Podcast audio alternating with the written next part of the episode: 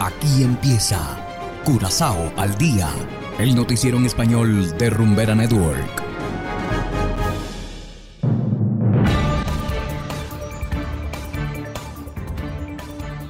Muy buenas tardes a toda nuestra distinguida audiencia de Rumbera 107, igualmente a quienes nos escuchan en formato podcast a través de noticiascurazao.com.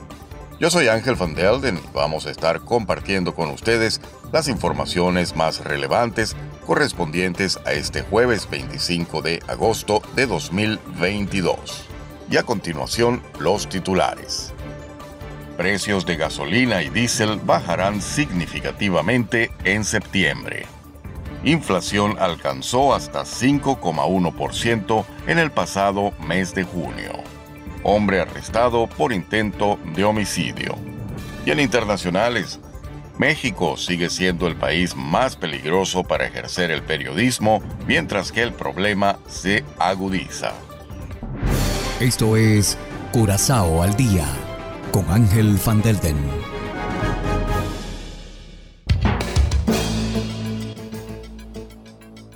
Empezamos con las noticias de interés local.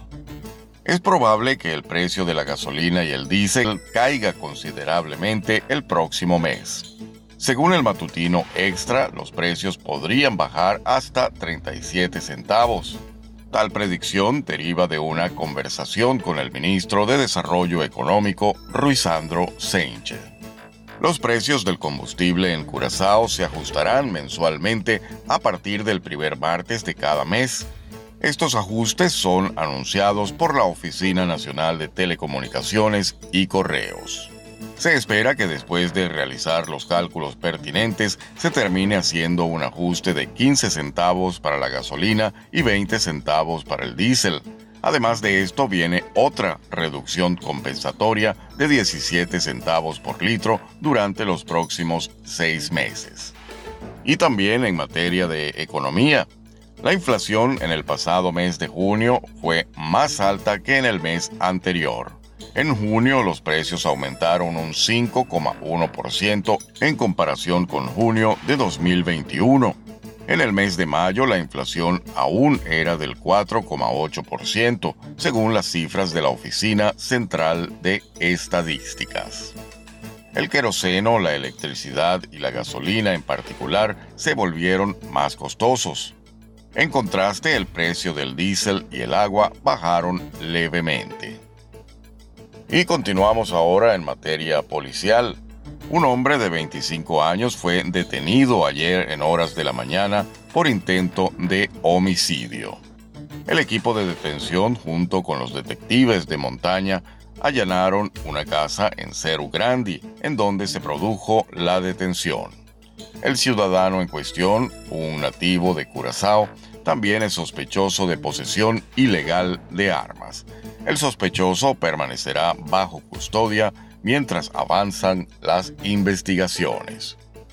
Y hacemos ahora una pequeña pausa y enseguida volvemos con más de Curazao al día. ¿Y cómo bailas tú eso, bebé?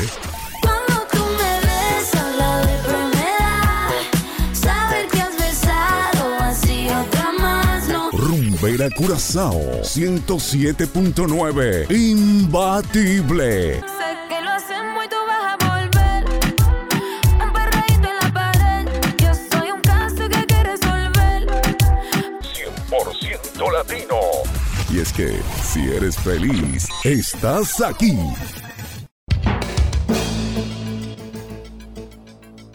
Continuamos ahora en el ámbito internacional. México sigue siendo el país más peligroso para ejercer el periodismo y además el problema se agudiza. Es por eso que les presentamos el siguiente informe por cortesía de La Voz de América. Con un total de 15 periodistas asesinados durante el transcurso de 2022, México continúa como el país en América Latina más peligroso para ejercer el periodismo, según el Comité para la Protección de Periodistas. Eh, lo primero es la colusión de la delincuencia organizada que ya se encuentra en casi todos los lugares, todos los estados en el país, con eh, funcionarios públicos, más que nada al nivel municipal y al nivel estatal. Organizaciones defensoras de comunicadores resaltan el entorno de inseguridad agravado en México, luego de que se reportara esta semana el asesinato del periodista Freddy Román en la ciudad de Chilpancingo, en el estado de Guerrero. Algo que hemos estado viendo en los últimos años es el asesinato de periodistas. Pensamos que necesitábamos una especie de nuevo sistema porque no se escucha a las víctimas y los colegas no están satisfechos. Las nuevas iniciativas incluyen la puesta en marcha de un Tribunal de los Pueblos, que a principio de este año abordó varios casos de periodistas asesinados y que hasta el momento no están resueltos nos forzaron a desplazarnos después de una amenaza de muerte directa. Eh, las autoridades nos han eh, revictimizado, la sociedad nos ha criminalizado, entonces es una situación muy difícil. Pese a que el presidente de México, Andrés Manuel López Obrador, se ha comprometido en varias ocasiones a encontrar los culpables de estos asesinatos, su administración registra el mayor número de fatalidades de comunicadores en los últimos 12 años, según organizaciones internacionales. Cristina Caicedo Smith, Voz de América, Washington. Y de esta manera, estimados oyentes, llegamos al final de Curazao al Día.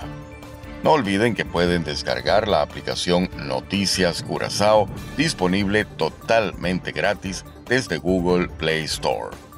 Trabajamos para ustedes Saberio Ortega en el control técnico y ante los micrófonos Ángel Van Delden. Tengan todos una feliz tarde y será hasta la próxima. Aquí termina Corazao al Día, el noticiero en español de Rumbera Network, 107.9 FM.